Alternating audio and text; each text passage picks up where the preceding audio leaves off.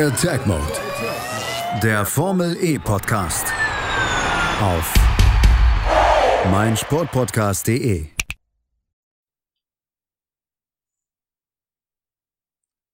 Hallo und herzlich willkommen zu Attack Mode, dem Formel E Podcast auf meinsportpodcast.de. An meiner Seite, mein Name ist Sebastian Heumichel, natürlich wieder Markus Lehnen mit dabei, der neue und verbesserte Markus Lehnen, habe ich gehört. Ja, raus aus der Tonhölle direkt äh, in den Tonhimmel. Ja, äh, äh, sag mal ins äh, Die Vorhölle. Ton-Mittelfeld. Mittelfeld. Vielleicht die Punkteränge. Das müssen die Fans entscheiden. Wir kriegen ja einen Fanboost. Mal gucken. Ja, mal gucken. So, wir sind zurück aus einer Pause, die ja sich gestaltet hat aus ähm, Maske tragen, Handschuh tragen, desinfizieren. Kein Sport im Fernsehen, nur ganz wenige Podcasts, die auch hier auf meinen Sportpodcast gelaufen sind. Mm, Jetzt haben wir ein bisschen neue Normalität zurück mit ein bisschen Bundesliga, vielleicht auch eben äh, bald ein bisschen Formel E. Wie ist es dir jetzt ergangen die letzten Wochen? Ich meine, du arbeitest ja auch im Sportbereich, von daher war es ja wahrscheinlich auch schwierig. Ja, das kann man so sagen. Natürlich alles ein bisschen weniger geworden. Diesen Monat auf jeden Fall sehr, sehr viel Zeit gehabt. Im Homeoffice erstens, also mein Arbeitsweg hat sich von 40 Minuten auf drei Sekunden verkürzt. Das ist zumindest relativ vorteilhaft. Aber Eine ansonsten gute äh, Beschleunigung. ja. Kurzarbeit diesen Monat. Von daher, äh, ja, jetzt läuft's wieder an, nächsten Monat wieder alles normal.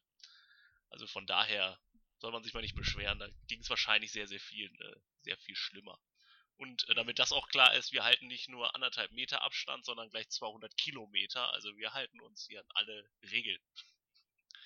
Ja, abs äh, ach so, hier bei, du meinst hier bei uns beim Attack Mode, ja, Ja. absolut. Von Bielefeld nach Köln ist die Leitung geschaltet worden. Auf jeden Fall. Es lebe das Ähm, Internet. Es lebe das Internet. Wir sind jetzt auf jeden Fall an dem Punkt, wo wir äh, zusammen mit euch aus äh, der Corona-Pause vielleicht rauskommen. Ich meine, in der Formel 1 ist es auch ähnlich. Es sind äh, Rennen angesagt worden, die stattfinden sollen ab Juli. Vielleicht auch äh, zwei Rennen an einem Wochenende in Österreich oder in Silverstone. Die Formel E, jetzt sind wir schon im Newsblock, toppt das Ganze ja noch ein wenig, Markus. Ja, die Formel E hat sich äh, Gedanken gemacht und äh, es gibt mehrere Varianten. Unter anderem äh, war die Formel E so nett, einen Vorschlag von uns aufzunehmen. Also ich denke mal, die werden unseren Podcast gehört haben und sind auch auf den Trichter gekommen, auf Rennstrecken vielleicht zu fahren, also auf permanenten Rennstrecken. Ja. Ein Download von den Hunderten. ja, auf jeden Fall. Also das wird auf jeden Fall die Formel E gewesen sein und werden sich gedacht haben, die haben völlig recht, wir fahren jetzt in Brands Hatch oder in Donington. Aber dann dachten die sich, was noch eine bessere Idee ist, als äh, irgendwo im englischen Midlands rumzufahren, ist, man fährt in Berlin und man fährt nicht einmal in Berlin. Man fährt nicht zweimal in Berlin, man fährt nicht dreimal in Berlin, nicht vier, nicht fünf, nein, man macht einfach sechs Rennen alle in Berlin. Ach, schade, ich dachte sieben. Ja, vielleicht auch acht, man weiß es nicht. Ne?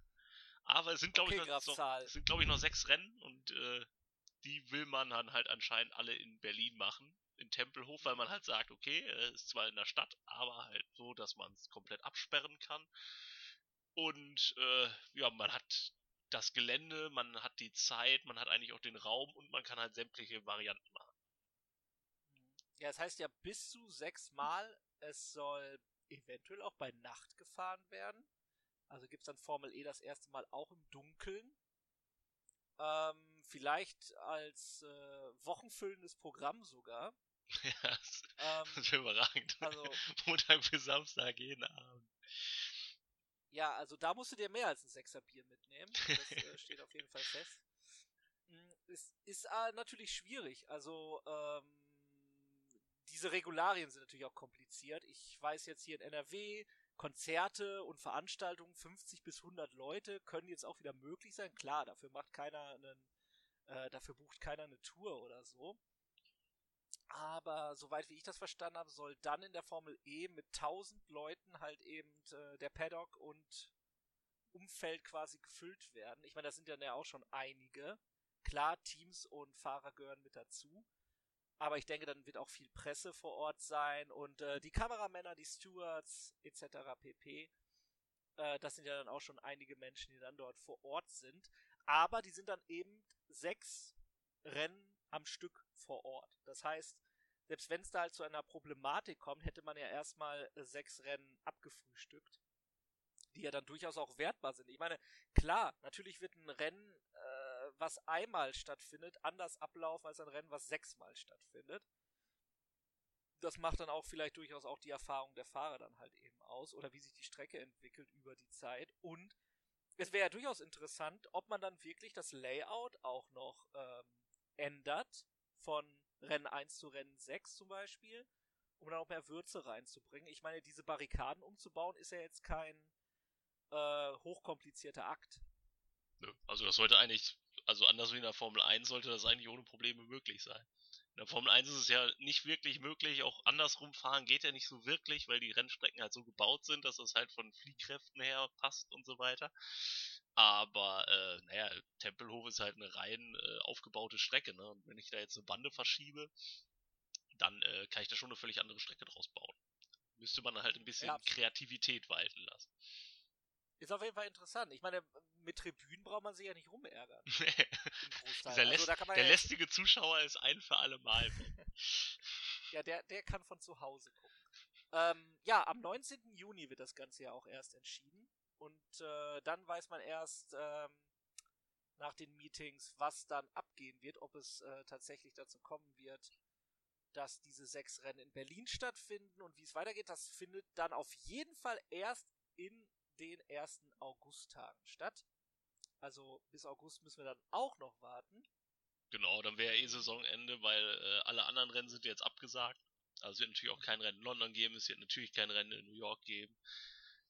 Äh, Soul Jersey, steht, ne? glaube ich, offiziell noch im Kalender, das wird wahrscheinlich auch nicht laufen. Also von daher, äh, entweder. Naja, also man muss ja sagen, dass äh, in Südkorea ja die Prävention bei weitem noch viel, viel besser als in Deutschland funktioniert hat. Ich meine, Deutschland war jetzt auch nicht so hart getroffen wie die anderen europäischen Länder, gerade was Italien und Spanien, Portugal angeht.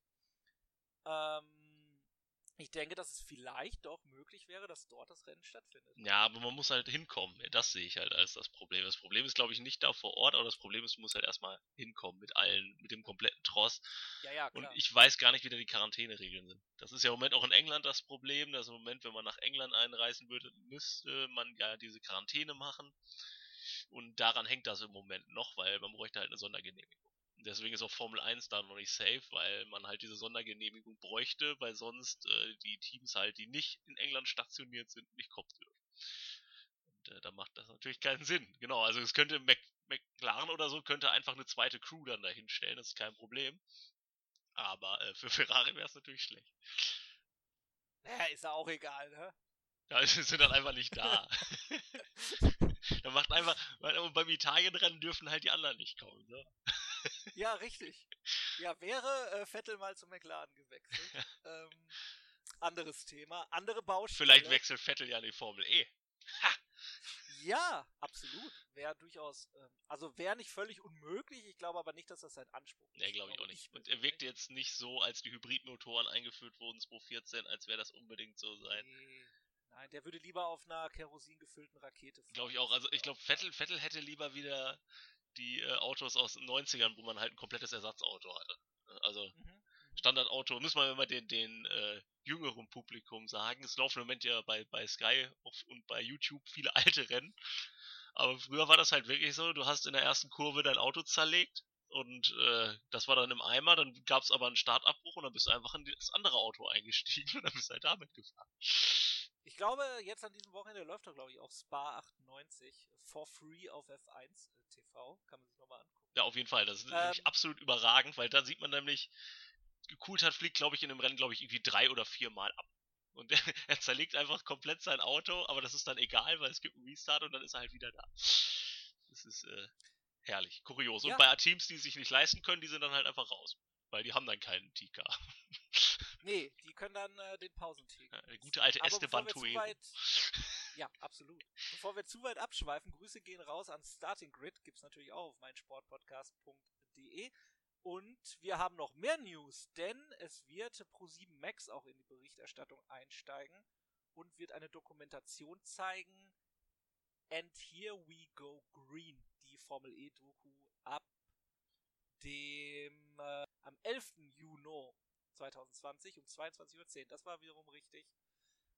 Ja, da gibt's auf jeden Fall dann was auf die Augen, obwohl Formel E-Pause dann ja noch sein wird. Aber das sei ins Herz gelegt, äh, da haben sich Oscar-prämierte Filmemacher mit beschäftigt, um ja dieses äh, Machwerk äh, auf die Bildschirme zu bekommen. Und es ist natürlich dann cool, dass das im Semi Free TV läuft, sage ich jetzt mal. Nicht jeder kriegt ja unbedingt ProSieben Max, aber ihr könnt natürlich ProSieben Max dann auch streamen und diese Formel E Doku and Here We Go Green euch anschauen. Leonardo DiCaprio ist natürlich als Produzent involviert, Markus. Ja, super. Äh, glaubst, glaubst du, Nico Rosberg wird doch hundertprozentig auch auftreten? Ne? Also ich wollte dich schon fragen, kommt Nico Rosberg mehr oder weniger als 10 Minuten zu Wort? Äh, der, der, wird auf jeden Fall auftreten, aber nicht antreten. aber Nico Rosberg tritt einfach überall auf, von daher ist das. Äh ja, auf.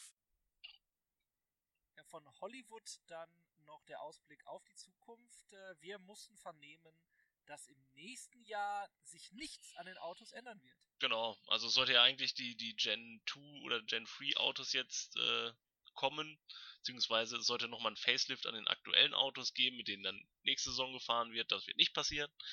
Also wie in der Formel 1 wird quasi dann nächstes Jahr genauso gefahren. Oder nächste Saison ist es ja, soll ja im Herbst losgehen. Wird genauso gefahren wie äh, mit den jetzigen Autos. Also da gibt es keinerlei Veränderung.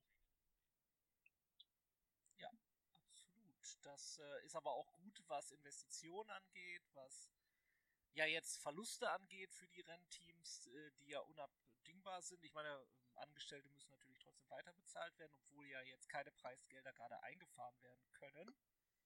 Da äh, beißt die Maus keinen Faden ab. Ich weiß, ich will mir gar nicht ausmalen, wie das mit Sponsorenverträgen aussieht ganzen Bohai. Äh, das ist natürlich eine schwierige Situation. Und damit gibt es natürlich auch keine News nach äh, seit dem Marrakesch E-Prix, ähm, da ja keine Rennen stattgefunden haben. Haben wir weiterhin unseren Mann Maxi Günther ja quasi im Topspot sozusagen aus deutscher Sicht, der weiterhin halt eben hoffentlich dann äh, in Deutschland beim ne, sechsmaligen Berlin E-Prix für Furore sorgen kann. Genau, Sebastian, aber was macht man denn eigentlich, wenn man keine News hat, wenn nichts passiert? Was macht jeder? Ranglisten. Ja? Ranglisten oder Ranglisten. Bilderserien. Da wir blöderweise keine Bilderserien erstellen können äh, in einem Podcast, machen wir natürlich auch Ranglisten. Ne? Schade, ich dachte, wir machen einfach trotzdem Bilder. ja, wir können natürlich auch einfach ein Rennen erfinden und darüber reden. Das wäre natürlich auch mal eine Maßnahme. Ja, das ist ja, ist ja, ist ja fast so wie die äh, At-Home-Challenge. ja. ja, wenn Daniel Ab mitmachen würde, würde ich es machen, aber äh, dazu später vielleicht noch mehr. Ja, dazu später mehr. Jetzt erst einmal in die Werbung. Und da sind wir wieder im zweiten Segment. Die Tops und Flops hier bei Attack Mode mit Markus Lehn, der die zusammengestellt hat und da äh, sie nochmal in sich gegangen ist, recherchiert hat. Und ich bin gespannt, was uns jetzt an Ausführungen dazu erwartet, denn äh, dafür muss es ja auch immer Gründe geben, Markus. Du kannst ja nicht einfach irgendwas aus der hohlen Luft äh, dir ausdenken. Ja, im Prinzip. Ich meine, andere haben äh, Classic Races, andere haben Interviewpartner. Wir nicht. wir haben eine Top- und Flop-5-Liste. Ich, ich, bin der Interviewpartner, deswegen habe ich mir einfach die, die Top 5 äh, zusammengestellt. Und deswegen ist das auch rein meine subjektive Meinung. also ich im Grunde. Bin ich gespannt. Vielleicht führt das ja endlich mal zu Reaktionen, äh, zu, äh, ja, zu äh, Tumulten. Das, das, das hoffe ich doch. Und ich muss schon mal gleich enttäuschen. Also ich habe in die Flop, Flop, Flop 5 habe ich nicht äh, Ma reingenommen, den äh, unser chinesischen Freund. Weil äh, ich wollte nur echte Rennfahrer haben. So, äh, uh, haben wir uns gleich mal beliebt gemacht. So, also, äh, uh. der äh, Ma-Fanclub. Ja, der, der, wenn der das hört, Markus, Markus, wenn der das hört. Der Ma-Fanclub, äh, also kann sich bei Twitter melden. Viel Spaß. Genau. Ja, wenn Twitter in China nicht blockiert ist. Aber anders geht's jetzt hier weiter. Mit deinen Tops wollen wir anfangen. Nämlich mit Nummer 5 der Top-Liste ist Techita. Genau, T-Cheetah habe ich auf 5 und zwar äh, die, die Rennperformance von T-Cheetah. Die starten durchaus immer relativ weit hinten mit ihren goldenen Autos, aber äh, schaffen es in jedem Rennen, sich im Grunde nach vorne zu arbeiten. Ähm, Wern ist jetzt, fährt noch nicht seine Übersaison als zweimaliger Champion, aber dafür führt Da Costa äh, die Wertung an. Und äh, ja, ein Rennsieg, aber man ist im Grunde immer auf dem Podest. Immer vorne dran. Äußerst konstant und man ist halt im Rennen sauschnell. Deswegen auf Platz 5. Ja, ich hatte mich gewundert, äh, aber wenn du die Rennpace ansprichst, stimmt das natürlich absolut, dass das ein Top-Faktor ist für das Team. Ähm, auch wenn sie das im Qualifying ja nie haben abrufen können, darüber haben wir ja hier schon mehrmals referiert, ist es natürlich der Heilsbringer dann, um die wichtigen WM-Punkte einzufahren. Also WM ist ja immer noch nicht. Mein Gott, ist ja immer noch keine Vier-Weltmeisterschaft, aber bald. Es wurde ja verkündet. Gut, kommen wir zu Top Nummer 4 und das ist gleich Lucas Di Grassi. Genau, auf 4 habe ich den Brasilianer Lucas Di Grassi. Äh, auch schon mal Champion gewesen. Dieses Jahr äh, liegt er noch hinten dran. Stand auch erst einmal auf dem Podest. Insgesamt 13., 2., 7., 6. und 7. Jetzt fragt man sich natürlich, was ist mit dem los? Wieso nimmt er so einen Durchschnittspiloten, wenn er immer nur im Mittelfeld rumfährt? Ich nehme ihn, weil Audi dieses Jahr nicht besonders gut ist und äh, die Grassi noch sehr, sehr viel aus der Performance macht. Im Grunde auch ähm, äußerste Qualifying-Probleme, man ist immer relativ weit hinten. Und die Grassi schafft es eigentlich immer, sich im Rennen nach vorne zu fahren. Und von daher. Er schafft das. Eben, der schafft das, im Gegensatz zu. Äh, äh, äh, ja, gut. Kommen wir zu Platz 3. Ja, gerne. Drei Buchstaben, die bayerischen Motorenwerke BMW. Genau, äh, zweites Jahr, äh, also ja, doch zweites Jahr für BMW äh, in dieser Form. Äh, ja, sehr konstant. Man ist Zweiter in der Gesamtwertung. Günther hat ein Rennen gewonnen, Sims hat ein Rennen gewonnen. Also man ist äußerst, äußerst konstant mit dem I-Andretti-Team und äh, ja, vorne dran, deswegen bei mir auf Platz 3. Ja, man, man zeigt da auf jeden Fall auch, ähm, dass man als schräg, also Hashtag, was auch immer Anführungszeichen, Hashtag Schrägstrich Neuling, ne, äh, durchaus halt hier vorne dabei sein kann, wenn man denn eben das Paket so zusammenschnüren kann, wie es BMW tut. Und wenn wir bei BMW sind, machen wir doch gleich weiter mit äh, Top-Punkt Nummer 2. Ja, ich habe auf Platz 2 habe ich dann Maxi Günther, der nicht Maxi genannt werden will, aber hier trotzdem so genannt wird. also auf Platz... Er kann, er kann sich ja melden, wenn er... Exakt, auch da, äh, also kann sich mit dem Bar-Fanclub gleich äh, bei Twitter an mich richten oder bei Facebook auf unserer Seite. Also, wenn du uns hörst, Maxi. äh, ja, ein Rennsieg. Herr Günther. Herr, Herr Günther. Herr Günther. Ein Rennsieg, ein zweiter Platz. Dazwischen auch äh, unterdurchschnittliche Ergebnisse, aber insgesamt äh, ja, deutliche Fortschritte.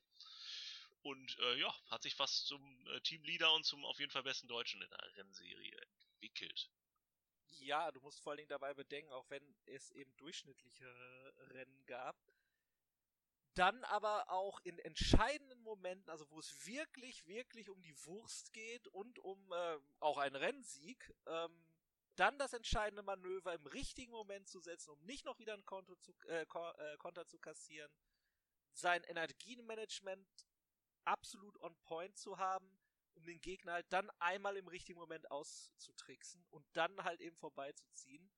Ja, oder halt so unter Druck zu setzen, dass der vorher schon sein Pulver verschießt und gar nicht mehr genug äh, Akkuladung übrig hat. Also da auf jeden Fall Kudos für Max Günther. Und äh, Fun Fact, äh, hat Max Günther nicht den, den E-Prix von, äh, den Sim-Prix von Marrakesch gewonnen? Also er hat auf jeden Fall, glaube ich, irgendein Sim-Racing-Event äh, gefahren und gewonnen. Äh, oder bist du gefahren? Nein. Alles klar. Also ich glaube, es gibt ich auch. gewinne nur in meinem Split. Ich glaube, er war auch, er war so schlau, er hat Aufnahmen gemacht, wie er fährt. Also das äh, bietet sich vielleicht an in Zukunft. Ach so. Ja, absolut. Ja, Simracing weiterhin in aller Munde. Kommen wir nachher eventuell noch möglicherweise. In dieser Ausgabe möglicherweise. Und äh, dann bleibt noch die Top-Platzierung Nummer 1. Genau, und da ich total kreativ bin, habe ich natürlich einfach den äh, Tabellenführer genommen. auf diese Wahnsinnsidee muss man erstmal kommen. Aber ja, Antonio Felix da Costa auf Platz 1. Äh, schlecht angefangen. In äh, der lupenreinen Demokratie von Saudi-Arabien noch 14. und 10. geworden. Aber äh, seitdem zweiter, zweiter, erster. Also ähm, ja, sozusagen, also auch wenn es jetzt schon ein paar Monate her ist, äh, der Mann der Stunde. Und ja, meiner Meinung nach mittlerweile äh, der klare Meisterschaftsfavorit in seinem Tichida. Hm, ja, absolut richtig. Ähm, wenn du oben bist, bist du oben und das hat Felix da Costa sich durchaus verdient, auch wenn es manchmal mit harten Bandagen zuging. Ähm, aber das musst du halt nun mal dann auch als Rennfahrer. Das gehört dazu. Kommen wir nun. Jetzt muss ich hier nicht so ein Donner einspielen oder so ein. Äh, äh, zu den Flop 5. Und fangen wir an mit Platz Nummer 5. Genau, und äh, Top 5 war ja nur äh, quasi der Vorlauf. Es macht natürlich viel mehr Spaß, die Flop 5 äh, vorzutragen, weil. Äh, Ach, deswegen machen wir das als zweites. Genau, also es wird ja nichts kontroverser äh, diskutiert als über Dinge, die man nicht mag. Äh, als ja, vor allem als Deutscher. Genau, also Dinge, die man nicht mag, äh, sind auf jeden Fall deutlich kontroverser als, als Dinge, die man mag. Und, äh, es sei denn, es handelt sich um Star Wars Episode 9. oder 8. da gibt's wirklich keine zwei Meinungen. so, okay. Flop Nummer 5 ist Pascal Werner. Ja, gleich mal wieder, also da auch einen richtigen Sympathen ausgepackt, gleich äh, auf, auf der 5. Äh, wir werden uns erinnern, äh, G schieb ihn raus, Nummer, gut, da war, da war er das Opfer, aber äh, ja. Ähm, Pascal Wehrlein äh, fährt eine enttäuschende Saison, muss man sagen. Er ist einmal Vierter geworden, einmal Neunter. Ansonsten nichts. In seinem Mahindra relativ weit hinten. Und das, obwohl er eigentlich mit als Meisterschaftskandidat galt. Also von daher, äh, ja, keine erfolgreiche Saison wird er auch selbst nicht mit zufrieden sein. Nicht die Ansprüche des ehemaligen DTM-Champions. Nee, auf äh, gar keinen Fall. Also, dass, äh, dass es in der Formel 1 nicht unbedingt sofort klappen muss, ist eine Sache. Hier muss jetzt langsam was kommen. Auch wenn jetzt natürlich ihm auch, ja, Corona-Krise auch wieder einen Strich durch die Rechnung gemacht hat, für jegliche Ambition hier etwas zu zeigen. Aber ähm, ja, es ist wie es ist am Ende des Tages. Und da muss er dann nun mal durch. Kommen wir dann zu Flop Nummer 4. Auf Platz 4 äh, Jean-Éric Verne, der zweimalige Champion. Äh, liegt noch relativ okay in der Meisterschaft, allerdings auch schon äh, deutlich hinter Platz 1. Ist zweimal nicht ins Ziel gekommen, was ihm im Grunde das Genick bricht äh, Achter, Vierter, Dritter sonst. Fährt halt mit dem besten Auto und äh, muss auch sagen, Vierter und Dritter war er jeweils hinter der Costa. Hat seinen Teamkollegen nur einmal geschlagen diese Saison und äh, ja, nicht die Ansprüche äh, von Jean-Eric Verne als zweimaliger Champion. Und deswegen äh, meine Flop 4. Ja, ist ja durchaus begründet. Vielleicht sehen einige Fans das anders. Ich mag den Verne eigentlich auch immer ganz gerne. Ähm, aber da ist es nun mal auch wieder so, dass wenn du deinen Teamkollegen nicht schlägst im selben Auto, dann bist du halt nur die Nummer 2 im Team am Ende des Tages. Kommen wir zu Flop Nummer 3, dem Herrn Jani. Ja, und Neil Jani, Neueinsteiger in die Serie, äh, hat 2016 nicht nur Le Mans gewonnen, sondern auch die WEC, also ein sehr, sehr, sehr erfolgreicher Sportwagenpilot. Allerdings. Den haben wir noch fahren sehen, ne? Den müssten wir im Nürburgring fahren gesehen haben, ja. ja. Gehe ich stark von aus. Damals sind ja noch alle Werke gefahren, also von daher müssten wir den. schon, wie, schon wieder über, die, über diese Stichelei. ah! Jetzt kommt, ja, WC ist doch äh, mega spannend jetzt mit äh, Toyota. Und dann fährt er noch Toyota und äh, Toyota. Also ich, ich vermisse ein bisschen hey, die 24 Stunden von Le Mans, die jetzt in drei Wochen werden. Wer da nur gewonnen hat. Das wäre sicherlich ich sehr, sehr spannend nicht. geworden. Die, die richtige Antwort, Markus, ist die Fans. so, kommen wir zurück zu Jani. Ja, Jani, äh, ja, was man da noch, äh, ja, also 17., 13., nicht im Ziel, 14., 18. Das sagt im Grunde alles. Also er hat nicht einen einzigen Punkt eingefahren. Er ist auch dafür verantwortlich, dass der Neueinsteiger Porsche relativ weit hinten liegt. Äh, wenn irgendwer vorne dabei ist, und zwar sowohl im Rennen wie im äh, Qualifying, ist das Lotterer ja, bei Jani mhm. geht äh, original nichts diese Saison und deswegen, äh, ja, also selbst, also wirklich schlechtere Ergebnisse müsste man schon Ma Hartley, aber viel schlechter äh, als Jani diese Saison. Der, der, sitzt auch im anderen Auto. Ähm, das kommt ja auch wieder da zum Tragen, dass Lotterer ja durchaus zeigt, dass ja, das was zu holen ist mit dem Porsche, auch wenn es dann halt immer mal zu Komplikationen kommt. Weil die, die Quali-Speed ist ja da. Ja, ja. Also, ja also wenn, dann liegt es am Rennen und äh, ist im Qualifying schon immer erheblich hinter Lotterer. Deswegen muss man ja, dann ja, halt den. ja, ja. Aber der, der Porsche kann es eigentlich. Ja, der Porsche ist für einen Neueinsteiger sicherlich, äh, macht bislang überzeugenden Eindruck. Ich habe mir jetzt nicht in den Top 5 drin gehabt, einfach weil am Ende die Rennpace noch nicht ganz ausreicht. Aber Mhm. für einen Rookie kann man sicherlich nichts sagen gegen, gegen Porsche dieses Nee, nee, vor allen Dingen halt eben eine Marke wie Porsche dann halt eben äh, in der Formel E präsent zu haben. Das auf jeden Fall. Aber wo wir bei Flops sind und bei Marken, du hast auf Nummer 2 tatsächlich Audi. Ja, Audi auf Platz 2. Und nein, es geht nicht um die Kommunikation in den letzten Tagen. Äh, es geht äh, rein. Wie, was meinst du? ich weiß auch nicht, wovon ich rede. Nein, aber. Nein, nein, aber jetzt mal im Ernst. Äh, Audi hat doch da super gehandelt.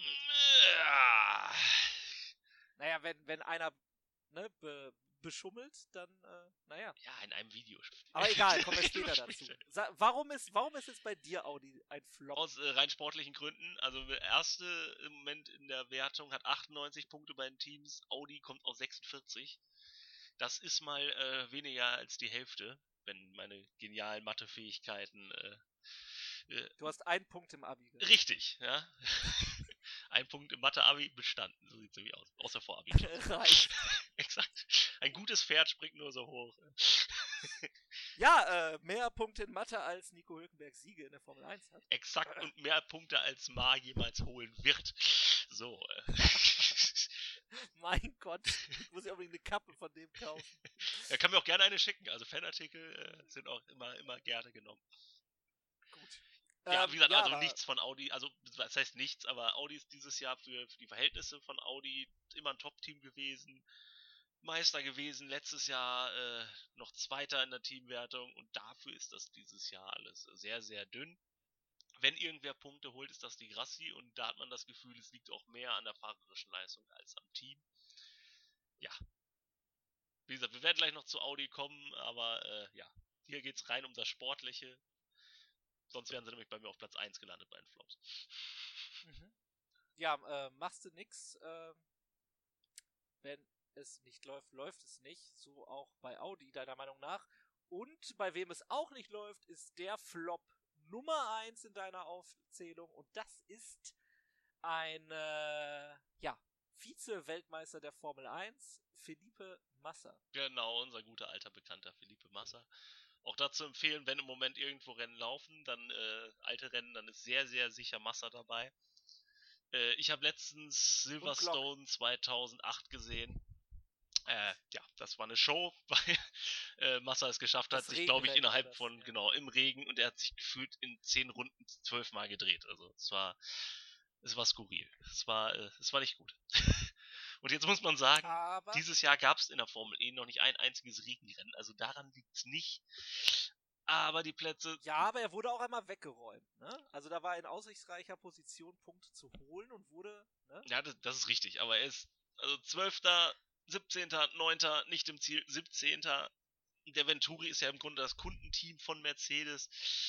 Äh, ja, das äh, ist nichts. Also das sind auch nicht die Ansprüche, die, die Felipe Massa eigentlich haben muss. Und da kann man natürlich die Frage stellen, ist Felipe Massa vielleicht so ein klassischer Pilot? Komm, ich mach das jetzt noch mal ein paar Jahre, fahr noch ein bisschen Rennen, bin noch ein bisschen dabei, aber also ich sehe da einfach nicht die große Motivation, dass er noch mal vorne angreifen will. Der macht das jetzt, der macht noch ein bisschen das, das, äh, das Rennfahrerleben mit sozusagen, Mhm. aber ich sehe da nicht äh, die Intention, irgendwie mal Champion zu werden oder ja, groß vorne anzugreifen. Also- es wirkt halt sehr so, ja, ich bin jetzt hier, fahr noch ein bisschen, alles gut, ich bin Philippe Massa. Okay, kann er in der DTM ja leider nicht. Ähm, Genau, ganz ähnlich zur DTM, also wenn mir da immer einfallen würde, äh, als so ambivalent ist, äh, als David Coulthard äh, mhm. DTM gefahren ist. Das war so ähnlich. Der ist halt schön mit seinem Mercedes da rumgefahren, aber ja, gut. Es war viel wichtiger, dass er mit Grid Girls in der, in, der, in der Boxengasse stand und schön Bilder gemacht hat, als äh, dass er im Rennen irgendwie groß angegriffen hat. Ja, ist ja durchaus für eine Marke auch wichtig. Ne? naja, klar. Also, dass du halt so einen Namen hast, den du damit verbindest, aber wenn, ich sag mal so, wenn du halt so welche Ergebnisse dann hast wie Massa jetzt, dann wird's ja auch schnell mal, oder rutscht ab in den Bereich von peinlich halt, weil Massa ja durchaus, ähm, ja durch sein Talent aufgefallen ist. Er, äh, lange Jahre Ferrari gefahren, ähm, ist knapp an der Weltmeisterschaft vorbeigeschrammt, wir alle erinnern uns. Und dann halt jetzt im äh, Formel E-Fahrzeug zu sitzen und die anderen fahren quasi Schleifchen um ihn. die deutlich jünger sind, die deutlich weniger Erfahrung haben. Ja, schwierig. Ich wollte gerade sagen, also ich meine, Massa, der war fast so lange äh, Formel 1 Weltmeister wie Schalke 2001 deutscher Meister. Also, um mich da auch nochmal beliebt zu machen, ne? also liebe Schalke-Fans. äh, nee. Äh, die Adresse von Markus Lehn findet ihr in den Kommentaren. Äh, äh, die postet äh, Sebastian heute Nacht heimlich. Wieso heimlich? Ist mir doch egal. ähm, ja, also das war natürlich auch ein bitterer Moment. Ich glaube ja immer noch, dass äh, nicht unbedingt dadurch er gebrochen war, aber auch der Unfall mit äh, der Feder von Barrichello war halt auch nicht so das Ding. Und ja, ihm fehlt dann halt auch manchmal jetzt einfach der Biss, mal die Tür zuzuschmeißen. Sonst wäre der Unfall ihm ja auch nicht passiert. Ja. Er hat damit gerechnet, dass sein Teamkollege fair handelt, aber ja gut, dann bist du halt schon die Nummer zwei, ne? An dem Moment, wo du denkst, dass du denkst, dass dein Teamkollege sich äh, naja, teamkonform verhält. Ne? Dann, dann, dann, da fängt es ja schon an. Genau, und äh, zu Philippe Massa kann man noch sagen, äh, dieses legendäre Rennen 2008, äh, wo er kurzzeitig Weltmeister war und wo Timo Glock ja eine gewisse Rolle spielt, weil yeah. er halt überholt wurde. Da haben die Kollegen von äh, Starting Grid in den letzten Wochen ein Interview mit Timo Glock gehabt, der nochmal alles beschreibt, so seine Sicht der Dinge, wie das überhaupt dazu kam. Kann man gerne reinhören, also sehr empfehlenswert. Und äh, ja, da kommt das nämlich auch sehr gut raus, weil bis heute gibt es ja Verschwörungstheoretiker, äh, die behaupten, Glock hätte das absichtlich gemacht, weil er irgendwie wollte, dass Mercedes den Weltmeistertitel kriegt und McLaren. Ist kompletter Unsinn und äh, kann man da gerne nachhören. Nachdem man uns gehört hat, natürlich. Auf jeden Fall. Ja, ja, auf jeden Fall. Ähm, oder könnt ihr auch jetzt eben einschieben, ist ja gar kein Problem. Den Klick haben wir ja eh schon. Nee, aber das ist auf jeden Fall ein Interview und Interviewgäste, die sich gewaschen haben dort in den letzten Wochen. Also Starting Grid weiterhin mit Top-Programm. Wir haben jetzt die Tops und Flops damit abgeschlossen und unser Top-Programm äh, nähert sich hier dem äh, Hauptkampf, dem Main Event sozusagen. Und es geht um Daniel Abt und Audi und Sim Racing und damit melden wir uns nach einer kleinen Unterbrechung. Da sind wir wieder zurück mit dem großen Thema Abt und Audi und Sim Racing natürlich, was ja der Auslöser war für die Entlassung von Daniel Abt, beziehungsweise sein Verhalten. Du hattest eben schon in den Flops Audi mit dabei. Ich finde ja, wie gesagt, äh, das wird auch kontrovers diskutiert. Es gibt etliche äh, Medien, die sich da auf das Thema gestürzt haben. Es gibt etliche Postings in den sozialen Medien, die mal pro Daniel Abt sind, mal gegen Daniel Abt, mal pro Audi, mal gegen Audi, mit verschiedenen Meinungen, mit verschiedenen Begründungen, die alle nachvollziehbar sind. Ähm, meine Meinung auf jeden Fall, dass Audi dort äh, ja durchaus halt eben eine Strafe verhängt hat, sozusagen, indem sie Daniel Abt entlassen haben aber natürlich auch hier eine Gelegenheit genutzt haben, ihn halt loszuwerden. Aber durchaus legitim, wenn du halt eben äh, Formel E at Home Challenge hast, die ja verpflichtend war und dann jemand so betrügt, ja gut. Und dann auch noch so, ich sag mal, ja, der hätte die Webcam auch woanders hinrichten können, wo er so sitzt und tut, das wieder fahren. Aber naja. Ja, müssen wir vielleicht noch Daniel kurz nochmal erklären. Äh, also vielleicht, also unwahrscheinlich, aber vielleicht hat es ja wer nicht gehört, was ist passiert. Äh, es gab diese. Ja, mach, nimm mal den redaktionellen Auftritt. Genau, es, es, gab äh, diese At-Home-Challenge, wo quasi ein Sim-Race gefahren wird, auf der Strecke, wo jetzt eigentlich äh, Formel E gewesen wäre, in dem Fall Berlin. Und ähm, ja, die Piloten müssen halt antreten, fahren da auch mit ihren normalen Autos, also klar in ihrem Simulator zu Hause, aber halt mit den Autos, die sie sonst auch fahren würden. Und, äh, also auch was Leistungswerte angeht. Und genau, und der Herr Abt äh, meinte, er, er, leistet sich einen super Scherz, indem er einfach äh, nicht selbst fährt, sondern äh, einen Simracing-Profi äh, äh, in sein Auto setzt und der fährt für ihn. Und war dann leider auch noch so unklug äh, zu posten, dass er nicht selber gefahren ist. Und ja, ergo nicht selber gefahren, betrogen und ja, das ist dann aufgeflogen. Und da muss er auch sagen, äh, eigentlich die Top 1 und 2, jetzt leider im Fallen ist, wer das Rennen eigentlich gewonnen hat, weil die haben ja einen Simrace-Profi geschlagen. Also für Platz 1 und 2 eigentlich eine Aufwertung ihrer Leistung. Ja, natürlich unterscheidet sich Simracing von echtem Rennfahren. Das äh, steht natürlich fest und äh, Lorenz Hörzing äh, aus Österreich stammt, hatte der das Steuer AG. übernommen für Daniel Abt. Ha? AG, sag Ja, ich. okay. ähm, aber der Punkt ist natürlich auch schon, dass ja während des Rennens war es ja eigentlich möglich, jeden Fahrer quasi äh, als Onboard sozusagen in seinem Simrace Rig zu sehen. Äh, und da war halt bei Daniel Abt immer nie die Möglichkeit. Da war immer irgendwas vor der Linse und äh, das war ja schon irgendwie merkwürdig. Und vor allen Dingen, dass ja, also du kannst ja sagen, dass es eine Aufwertung ist für Platz 1 und 2. Auf der anderen Art und Weise ist Daniel Abt ja vorher Rennen gefahren in diesem Simrace-Programm der Formel E und hatte auch nicht gut abgeschnitten. Und dann kommt äh, der Herr Hörzing und fährt da einfach mal auf P3. Ne? Also mit denselben Voraussetzungen. Ja, das auf jeden Fall. Und der wird auch nicht lange trainiert haben. Natürlich kommt der bei, bei Abt vorbei. Aber, äh, was ist denn das? Und jetzt natürlich 10.000 Euro Strafe äh, zur Spende an eine gemeinnützige Organisation. Klar, natürlich hätte man es auch einfach dabei belassen können. Aber auf der anderen Art und Weise erlebt ja, da haben wir ja auch schon in der letzten Ausgabe, die ist ja schon einige Wochen her, aber da haben wir auch schon drüber gesprochen, dass Simracing gerade einen Boom erlebt. Leute wie Lando Norris fahren äh, sowieso Runde um Runde, genauso wie Max Verstappen und Co. Äh, selbst, selbst Papa Verstappen, äh, selbst, äh, ja, Chefs äh, von Rennunternehmen fahren da halt eben mit. Und die la- la- erlauben sich aber sowas eigentlich nicht. Also entgegen natürlich einem Stamm-Indycar-Fahrer, der einfach mal Lando Norris abschießt, weil der schon wieder droht, ein zweites Rennen in Folge zu gewinnen. Da war der äh, nicht so glücklich drüber. Ja, ich, find, Aber trotzdem, ich finde halt, äh, dass. also mit Ansagen jemanden abzuschießen, auch im Sim-Racing, oder halt hier äh, zu cheaten, sozusagen, durch den Ersatz eines anderen Fahrers, ist natürlich was, was man was man eigentlich nicht hinnehmen kann, weil es halt total blöde ist. Na, also ich finde, man, man muss das von äh, zwei Seiten sehen. Natürlich ist es auf der einen Seite für den Konzern wahrscheinlich äh, alternativlos. Äh, Also was mir, was mir zum Beispiel auch einfällt, es gab äh, in, in der Nesca gab es einen ähnlichen Fall.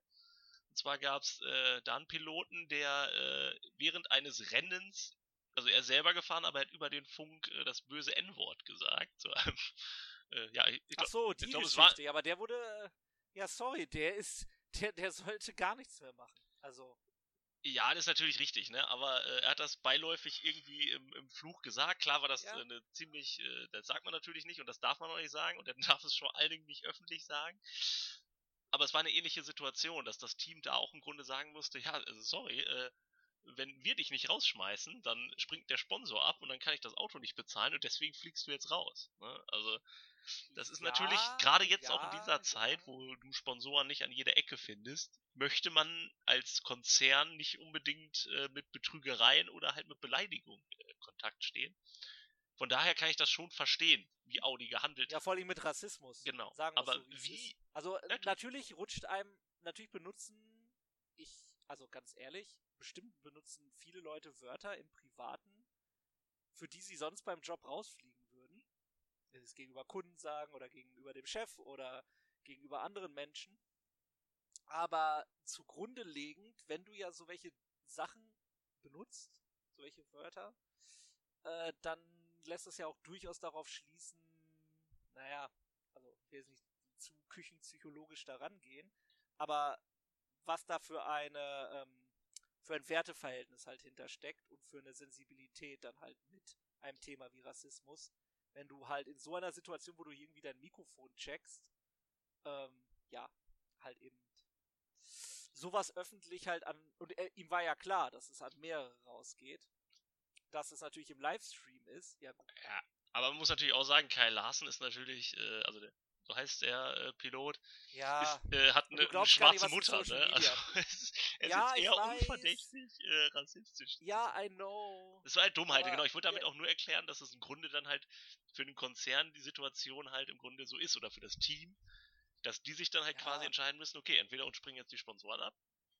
äh, oder der Ja. Pilot. Und da ist der Pilot immer am äh, geringeren Hebel und fliegt Klar. dann im Zweifel raus. Was ich halt für ein Problem habe mit Audi ist äh, die Kommunikation, weil es gab erst, äh, gab es nur diese Geldstrafe. 10.000 ist jetzt nicht wirklich viel für einen Rennfahrer. Und äh, da wirkt Naja, es noch so, ja, E weiß ich nicht so 10.000, recht. komm, zahlst dir jetzt, passt schon, mach das nicht wieder. Und Ja, das habe ich auch gedacht, das wär's dann. Und was ja trotzdem eine Strafe ist, wo ich denke, ja, das, das sitzt doch. ja, es ist also- schon, ja klar. Also ich weiß jetzt keine Ahnung, wie viel man in der Formel E verdient, aber 10.000 wird schon, wird schon einiges sein. Ist jetzt nicht so wie bei- wie beim Fußball in der Bundesliga, wo das wirklich ein, ein Butterbrot ist, aber äh, ja. Ich finde halt, das Problem bei Audi ist halt, dass sie dann, als die Empörung eingesetzt hat, dass sie dann halt nochmal reagiert haben und dann den rausschmiss. Und ich finde halt auch, dass es, dass es eindeutig dann äh, Kanonen auf Spatzen ist, weil, äh, ganz ehrlich, es ist Also- halt, es ist ein Videospiel. Und äh, klar, die mussten das jetzt machen und die haben das gemacht als Werbeplattform, weil sie nicht fahren können. Und äh, Ja, Werbeplattform sei auch mal dahingestellt, so wie, so, wie soll ich das sagen? Wie chaosbehaftet so ein Rennen war, wie viel da gecrashed wurde. Und Schadensmodell war ja auch nicht wirklich was von zu sehen. Ähm, also, dass man das vielleicht nicht hundertprozentig ernst nimmt, das kann ich absolut verstehen. Was, im, was aber ein, auch ein deutlicher Unterschied ist zu der Verfehlung von Herrn Larsson gegenüber der Verfehlung von Herrn Abt. Ne? Also, ich hätte auch gedacht, dass mit 10.000 wäre es erledigt. Aber am Ende des Tages ist natürlich für Audi wie gemalt, dass sie äh, quasi den, wie soll ich das sagen, ohne dass es wieder mies klingt, ohne dass Daniel Abgleich anruft. die Nummer Ähm, zwei. man ist die Nummer ja. zwei los. Man ist die Nummer zwei, man ist Papas Sohn, ne? Also der, der Abt Genau. Nummer zwei, ähm, der, von dem man viele immer sagen, ja, der, der fährt ja da eh nur, weil ne, der Papa den Rennstall hat. So so ganz von der Hand zu weisen ist es ja nicht. Nee, aber das würde keiner ja. Also, ich habe noch nie einen Reporter Daniel Abt fragen sehen, hey, du fährst ja gerade nicht so gut, bist du eigentlich nur immer noch dabei, weil. Also, macht auch keiner, ne? Also, äh, Ja. Ist natürlich, ist natürlich schwierig. Die Sache ist ja die, er kann ja das Auto um die Strecke bewegen. Natürlich ist er nicht der schnellste. Aber das musst du ja auch erstmal hinkriegen. Ja, ja, natürlich muss das erstmal hinkriegen, aber äh, also ich glaube, wir haben 2013 haben wir ab selbst noch gesehen äh, bei der GP2 Mhm. und da ist er halt auch auf Richtig. den letzten Plätzen rumgefahren. Ne? Das heißt, es gab Ja, ja. original 20 Leute, die halt besser waren als er in einem identischen Auto und äh, meines Wissens haben davon mindestens 15 keinen Posten in der Formel 1 oder in der Formel E bekommen. Und äh, ja, also ich finde schon, dass man äh, das hinterfragen kann. Also der kann gerne fahren, ist, ist, ja, ist ja kein Problem. Er hat ja auch Podestplätze gehabt. Und äh, ist jetzt nicht so, als wäre er komplett schlecht und gehört da gar nicht rein, wie, wie der Chinese Ma, der äh, da überhaupt nicht reingehört. Aber ja äh, gut. ja, ist einfach so. Äh, und man muss dann einfach sagen, äh, er ist halt dann drin, weil er, also äh, vor allen Dingen ist er ist ein absolutes Top-Team. Ne? Das ist ein, ein, äh, die Formel E will immer auf, äh, wir wir sind jetzt total professionell und Top-Rennserie und ja, sorry, also dann fährt einfach der Sohn vom Chef, fährt quasi ein Audi, ein Top-Team. Das gibt's halt in der Formel 1 nicht. Das gibt's selbst in der DTM nicht, dass du mit dem besten Auto sitzt, obwohl du seit Jahren die Leistung nicht bringst. Und äh, ja, da war es, also es war mehr als, äh, als, äh, ja, wie soll man sagen? Also es war äh, überfällig, dass er rausfliegt, aber nicht deswegen. Das ist halt das Problem bei Audi. Und Audi tut sich auch einfach keinen Gefallen, weil sie dumm kommunizieren, finde ich einfach. Es war genau dasselbe war in der WEC, wo man eigentlich voreilig und vor allen anderen seinen Ausstieg verkündet hat und somit als, als quasi der, der Totengräber der Serie dastand. Und anstatt daraus zu lernen, machen sie das einfach, haben sie das einfach in der DTM schon wieder gemacht.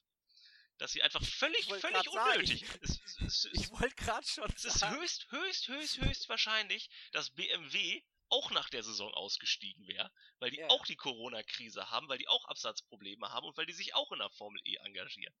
Ja, und irgendjemand muss ja den Großaktionären das Geld Ja, ausschütten. und Also bitte. Genau, und BMW reißt sich jetzt einfach die Hände, weil die sagen, ja, alles klar, geil.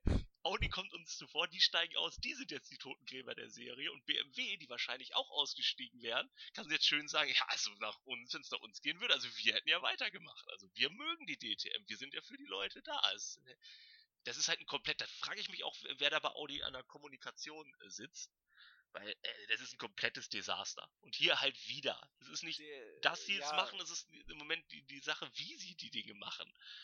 Und das ist, ich meine, Audi gehört zum VW-Konzern, das, also, Ja, ja. es hat leider eine gewisse Tradition in diesem Konzern, dass man, äh, mit Kommunikation hat man es nicht so bei VWA, muss man ganz ehrlich sagen. Und ja, du kannst ihn rausschmeißen, Aber dann seid's doch so ehrlich und sagt einfach, komm, wir schmeißen dich raus, aber ehrlich gesagt, wir machen das, weil du bist nicht gut genug, die Ergebnisse passen nicht. Das war jetzt nur quasi so der Tropfen, der das fast zum Überlaufen gebracht hat. Aber äh, End- wir schmeißen dich hauptsächlich raus, weil die Leistungen nicht gestimmt haben. Das wäre ehrlich gewesen und das wäre eine vernünftige Kommunikation gewesen. Aber jetzt zu kommen mit, also du wärst weitergefahren und nächstes Jahr wahrscheinlich auch noch und aber jetzt, weil du Me- das gemacht hast, bist du jetzt raus. Das wird ja lächerlich und das Ja. sieht man auch an den Reaktionen der anderen Piloten, die dafür auch überhaupt kein Meinst Verständnis du. haben. Ja, meinst du, die E-Mail kam auch? Schieß ihn ab. Ich frage mich halt, ich frage mich auch einfach, äh, ob das überhaupt rechtlich äh, ähm, ähm, äh, zu halten ist. Also ich bin, bin jetzt Ich kein Anwalt, aber ich meine, er wird ja dafür bezahlt, er ist ja Rennfahrer, der wird Naja. dafür bezahlt. Ja, also ich kenne ich kenne die Verträge nicht, aber die werden so ein Kokolores drinne stehen haben, wie hey, wenn du dich unsportlich verhältst, Ja, wahrscheinlich so ein dann PR. ist das ne? so breit gefasst formuliert.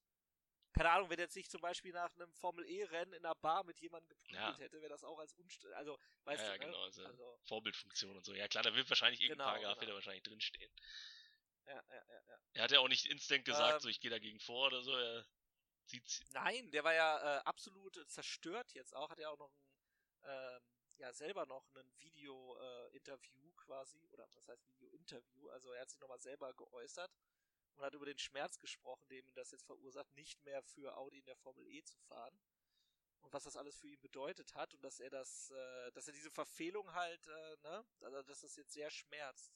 Dass er halt das als Strafe akzeptieren muss, weil was soll er auch dagegen machen? Dagegen klagen kann er wahrscheinlich auch nicht. Die 10.000 Euro sind auch weg. Ähm, ja, und auf der anderen Seite ist es dann halt eben schwierig, weil wo soll er denn jetzt bleiben?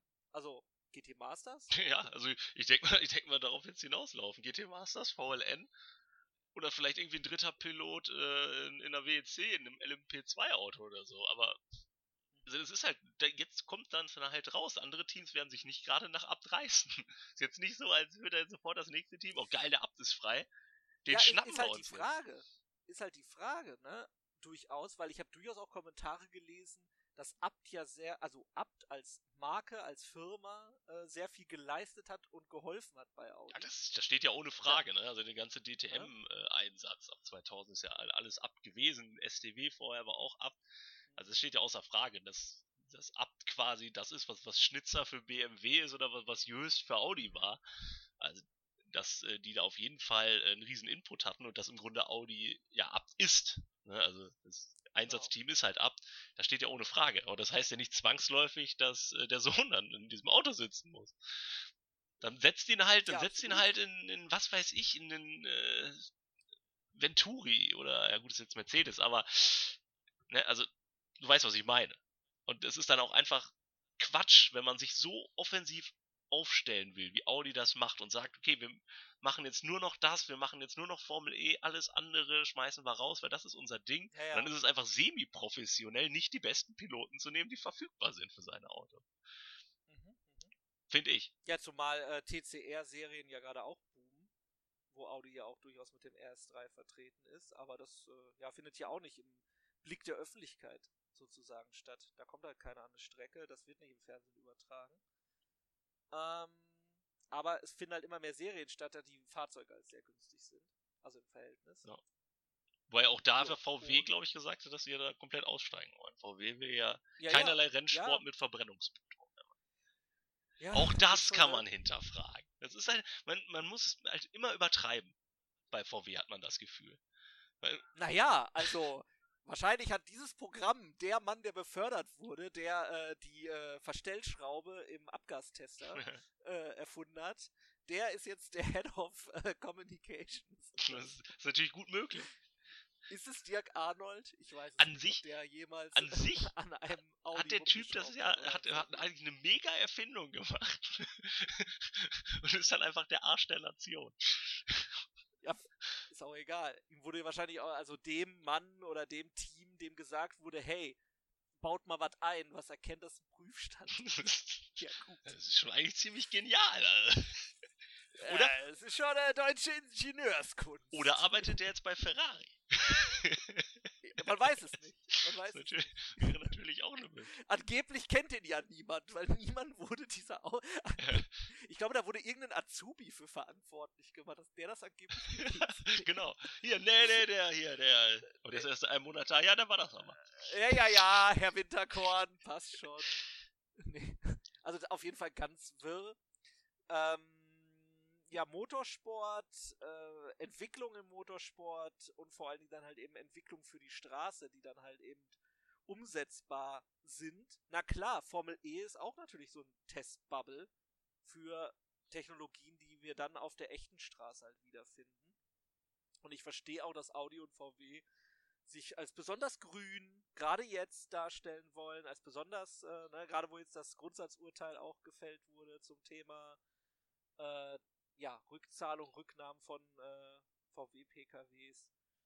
Und ne, es ist halt eben nun mal jetzt dieser, dieser Umschwung, der jetzt halt eben gemacht wird, der aber vor Dingen jahrelang verpennt wurde, der jahrelang unterdrückt wurde von so Konzernen wie VW. Und auf der anderen Art und Weise, ja, sind wir, wir sind ja froh, dass wir die Formel E haben, gar keine Frage. Aber die Sache ist, die ziehst, musst du dich dann, wie du gerade eben sagtest, äh, fragwürdige Entscheidung aus allen Motorsportarten mit Verbrennungsmotor zurückziehen. Also, weiß ich nicht. Ja, ich finde halt nicht. Also ich finde halt, äh, es kann halt nicht sein, dass sich dann immer alles auf eins konzentriert. Gut, es gab es mal in, in Le Mans, da sind alle nach Le Mans gegangen. Dann gab es das in der Formel 1 Ende der, der 2000er Jahre, wo dann alle in eine Formel 1 gegangen sind. Und gut, da muss man sagen, dass das hat äh, da BMW ja eh nicht gehandelt, zum Beispiel, oder Toyota, ne, die quasi auch von einem Tag auf den anderen gesagt haben, okay, alles klar, wir steigen aus. Obwohl das fertige Auto quasi schon in der Fabrik stand für, für nächstes Jahr. Klar, also das ist dann immer alles, da, damals halt äh, gab es ja das, die, die Weltwirtschaftskrise mit dem äh, durch den Börsencrash mit der Immobilienblase und dann deswegen sind halt damals alle ausgestiegen, weil halt die Kohle nicht da war, aber die Kohle wird halt jetzt auch nicht da sein. Ne? Also das, die Automobilindustrie wird das halt äh, wie kein zweiter jetzt merken. Nicht umsonst wird ja überlegt, ob Mercedes überhaupt in der Formel 1 weitermacht, weil äh, einfach die Absatzzahlen auch nicht da sind. Und äh, gut, ich verstehe das schon auf der einen Seite, dass man dann meint, man müsste vor allem in die grüne Industrie einsteigen ich glaube halt nur nicht, dass die Strategie richtig ist, weil äh, ich glaube nicht, dass äh, sich irgendwer ein Elektroauto kauft. Nur weil, ähm, weil ähm, äh, das Audi-Team in der Formel E gewinnt. Das glaube ich einfach nicht. Ja, das stimmt auf jeden Fall. Also ich glaube auch nicht, dass sich Leute ein Renault gekauft haben, weil es ein Weltmeister Formel 1 Auto war oder ein Toyota, weil, äh, keine Ahnung, Gazoo Racing, äh, WEC oder Le Mans Erfolge hatte ich denke, das ist dann zu abstrakt, beziehungsweise für den Normalkunden nicht so wichtig. Beziehungsweise dem Motorsport-Fan natürlich schon. Aber auf der anderen Art und Weise geht es ja dann wieder in Richtung äh, mehr Leistung, gleich mehr Verbrauch. Auch ein Luxusgut dann an der Stelle. Ein Auto, was halt mehr kann, als es eigentlich müsste für die normale Straße. Und das ist natürlich sowieso immer Leuten dann schwierig zu verkaufen. Außer über Emotionen, aber darüber funktioniert ja nun mal die äh, Werbung sehr, sehr gut. Und äh, wo wir bei Emotionen sind äh, an dieser Stelle, da gab es jetzt viel von Daniel Abt. Äh, Gerade eben jetzt natürlich seine besondere Trauer über diesen äh, Rauswurf dann am Ende des Tages. Aber auch was Positives natürlich, weil Simracing ja auch auf diese Art und Weise mal wieder im Fokus ist. Also wie gesagt, es gab kaum ein Medium, was nicht über diesen Vorfall berichtet hat. Genauso eigentlich wie bei Lando Norris und Indycar-Sieger ja sogar äh, Pagenot, der ja dann diesen Crash verursacht hatte Anfang des Monats, der um die Welt ging im Sim Racing. Ähm, wir waren ja auch unterwegs, Markus. Ja. Auf der Kartbahn, endlich mal wieder. Korrekt. Da hatten wir Verbrennungsmotoren, wohlgemerkt. Nein, Verbrennungsmotor. Das Formel E-Kart kommt mir auch nicht in eine Tüte. ja, weiß nicht, ist irgendwie komisch manchmal, ja. Also ich habe da, äh, ich habe da auch gute Erfahrungen gemacht mit einem E-Card, aber äh, es war auf jeden Fall cool, nach so vielen Monaten auch hier bei uns die heimische Wirtschaft mal wieder zu stärken. Und die haben sich ja echt gefreut auf der Kartbahn, dass der Andrang groß war, dass viele Leute halt eben fahren wollten, dass das Hygienekonzept funktioniert hat. Und es war auf jeden Fall cool, wieder mal ein paar Runden zu drehen. Genau, und äh, man muss auch sagen, also äh, wer sich da irgendwie Sorgen macht oder so, das ist überhaupt kein Problem. Also es gibt wenig, wo man eigentlich so gut die Abstände an einhalten kann wie beim Kartfahren. Und, äh, ja, wenn man so langsam ist wie du. ja, ein, eine Hundertstel. und äh, ja, also man kann da absolut äh, die Abstände halten, man kriegt einen Helm, das ist alles desinfiziert, das ist Abstand und ja, ja. also das geht wenn man sogar den eigenen Helm und Handschuhe und so weiter hat, ist es ja auch gar kein Problem. Man muss ja auch einfach sagen, dass auch warum jetzt die Rennserien noch nicht fahren, das hängt ja nicht damit zusammen, dass die Abstände oder so nicht gewahrt werden können. Das Problem ist einfach, dass äh, Leute aus allen Herrenländern im Motorsport zusammenkommen und es einfach völlig andere ähm, Einreisebestimmungen gibt. Deswegen ist nicht das Problem äh, das Fahren an sich. Wenn einmal die Leute an der Rennstrecke sind, wäre das Problem viel niedriger als beim Fußball zum Beispiel, wo du ja äh, den Kontakt nicht vermeiden kannst. Also von daher ja, absolut. kann man das alles machen. Wie gesagt, ist die, die äh, waren jetzt auch zwei Monate zu komplett. Äh, ja, also wer die Wirtschaft ein bisschen unterstützen will, dabei noch ein bisschen Spaß haben, geht auf die lokale Kartbahn und äh, dreht ein paar Runden. Ja, ob äh, E oder mit dem Verbrennungsmotor, ob Outdoor ist natürlich noch besser oder Indoor. Es ist wieder möglich seit Anfang des Monats, zumindest hier in NRW bei uns. Ich weiß jetzt nicht genau, wie es in anderen Bundesländern aussieht, das habe ich nicht gecheckt. Äh, aber Kartfahren ist auf jeden Fall eine coole Sache, die man derzeit durchaus mal wieder ein Go geben kann, neben dem Sim Racing zu Hause am PC, wenn man denn da gerne einsteigen möchte. Ja, Markus, äh, das war eine Ausgabe, die natürlich davon getragen wurde. Ich glaube, der längste Block ist klar, Daniel Abt und Audi. Ähm, trotzdem wollten wir euch ein paar News geben, ein paar Infos geben, den Ausblick auf äh, einen möglichen, äh, wie heißt es, Six-Header in, äh, oder Six-Pack in Berlin, Tempelhof im August. Und äh, ja, deine Tops und Flops hast du natürlich super zusammengestellt. Von daher haben wir nochmal einen kleinen Überblick über das, was uns vielleicht noch dann erwarten wird in der Formel E-Saison 2019-20, um die dann vielleicht doch noch mit einem würdigen Meister abzuschließen. Klar, der wird am Ende sowieso würdig sein, weil er ist vorne. Und hoffen wir mal, dass es äh, Max Günther sein wird. Oder wen siehst du dann in der Favoritenrolle bei dir? Also ganz persönlich, ohne jetzt. Äh, also aus der deutschen Brille wäre es natürlich nicht schlecht, aber ich halte Da Costa schon für, für den ziemlich haushohen Favoriten. Nur das Ding ist halt, wir haben jetzt fünf Rennen gehabt. Mal angenommen, es gibt sechs Rennen in Berlin und äh, ein Auto geht da jetzt besonders gut, dann ist das halt mehr als die halbe Saison. Von daher müsste man halt abwarten. Äh, ja, also wer in Berlin halt gut dann wäre, der hat dann halt noch eine riesen Chance. Ne? Selbst wenn er jetzt einen Rückstand hat. Also selbst ein Werner oder so wäre dann nicht raus. Also gibt da noch nee. alle Chancen. Vor allen Dingen, wenn man halt dann doch noch das Layout zwischenzeitlich klar, aber das Wetter bleibt ja im Großen und Ganzen gleich, die, die Fahrbahnbeschaffenheit bleibt im Großen und Ganzen gleich.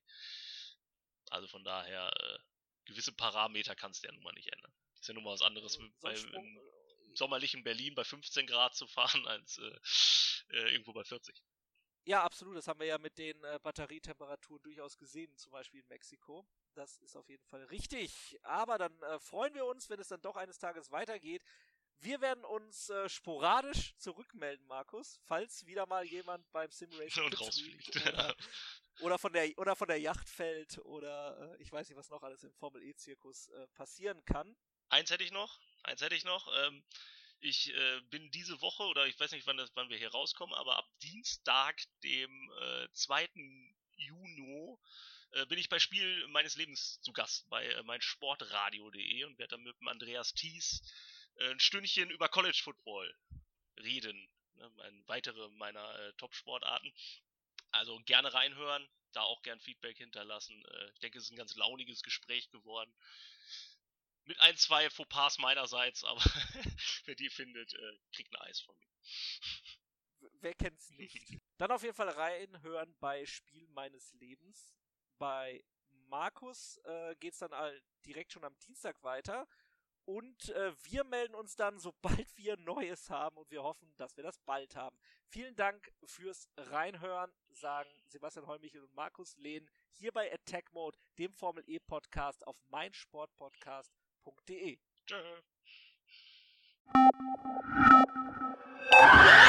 Attack Mode, der Formel E Podcast auf meinsportpodcast.de.